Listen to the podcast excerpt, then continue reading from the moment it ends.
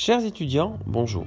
Je me permets de revenir à travers ce podcast sur la vidéo portant sur les critères neuromusculaires.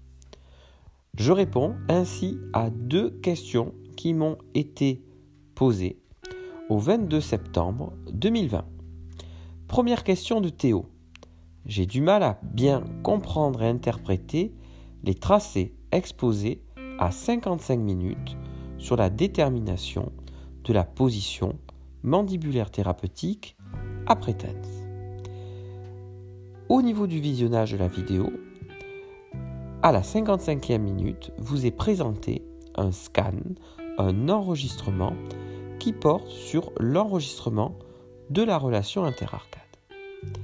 Préalablement, le patient a eu une décontraction musculaire avec 30 minutes d'électrostimulation. 30 minutes donc de TENS. À partir de ce moment-là, nous allons demander au patient de positionner sa mâchoire au repos, de serrer jusqu'au contact dentaire, puis de propulser. Et en propulsant, il, le dentalé va venir descendre le long des faces palatines, des incisives maxillaires, et ensuite nous allons nous retrouver dans une position de bout à bout et encore de propulsion maximale. Également, vous avez sur ce scan 5 un certain nombre d'oscillations qui correspond à un pavé de traits bleus obliques. Ces oscillations sont provoquées, sont enregistrées euh, et correspondent aux oscillations du dentalé lorsqu'on a une stimulation des masséters par des TENS. Ces oscillations sont très intéressantes puisqu'elles permettent à l'informatique, au logiciel, de déterminer un chemin de fermeture thérapeutique qui est matérialisé par des pointillés. En gros, vous avez une position de repos physiologique et vous avez un chemin de fermeture thérapeutique. Et ce chemin de fermeture thérapeutique que le logiciel nous propose, eh bien, sur ce chemin de fermeture, vous allez positionner un point. Alors il a été ici déterminé à 1,9 mm, mais nous aurions pu euh, positionner ce point différemment tant que celui-ci est situé sur ce chemin de fermeture thérapeutique que nous propose le logiciel, mais également respectant un espace libre d'inocclusion de repos physiologique. Je vous propose de revenir sur ce scan et vous trouverez dans le fil des commentaires sur YouTube un schéma légendé qui reprend les éléments que nous, que nous venons euh, de préciser. Deuxième question, question de Mathias. Je ne comprends pas d'où sort la valeur de 1,9 mm. En réalité, le 1,9 mm correspond ici à la distance dans le sens vertical de la position qui sépare la position mandibulaire de repos à la position d'occlusion thérapeutique qui a été choisie au niveau du chemin de fermeture thérapeutique.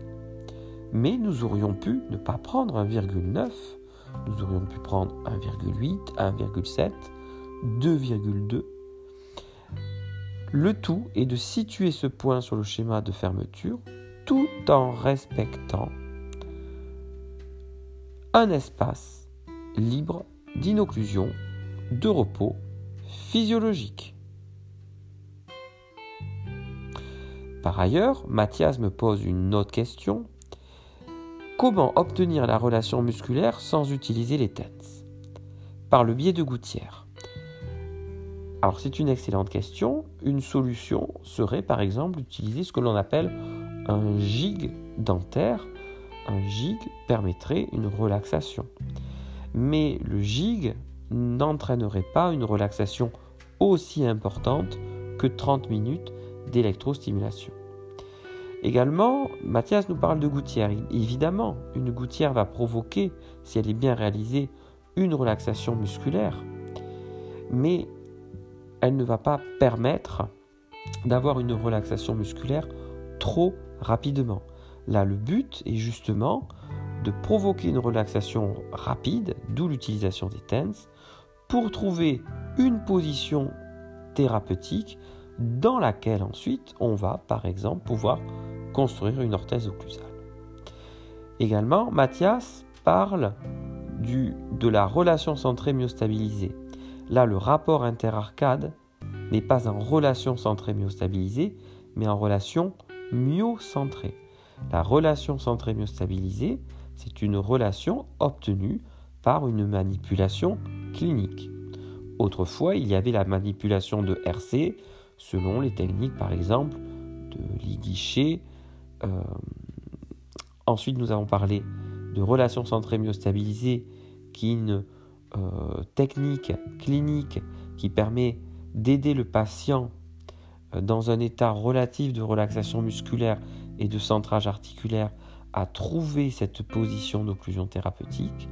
Et la relation myocentrée, c'est la relation interarcade obtenue de façon informatique grâce notamment à l'utilisation de l'électromyographie, du tracking mandibulaire et de l'électrostimulation. Je vous remercie pour l'ensemble de ces questions et je vous invite à poursuivre vos commentaires et nous proposerons d'autres séries de podcasts. Bonne soirée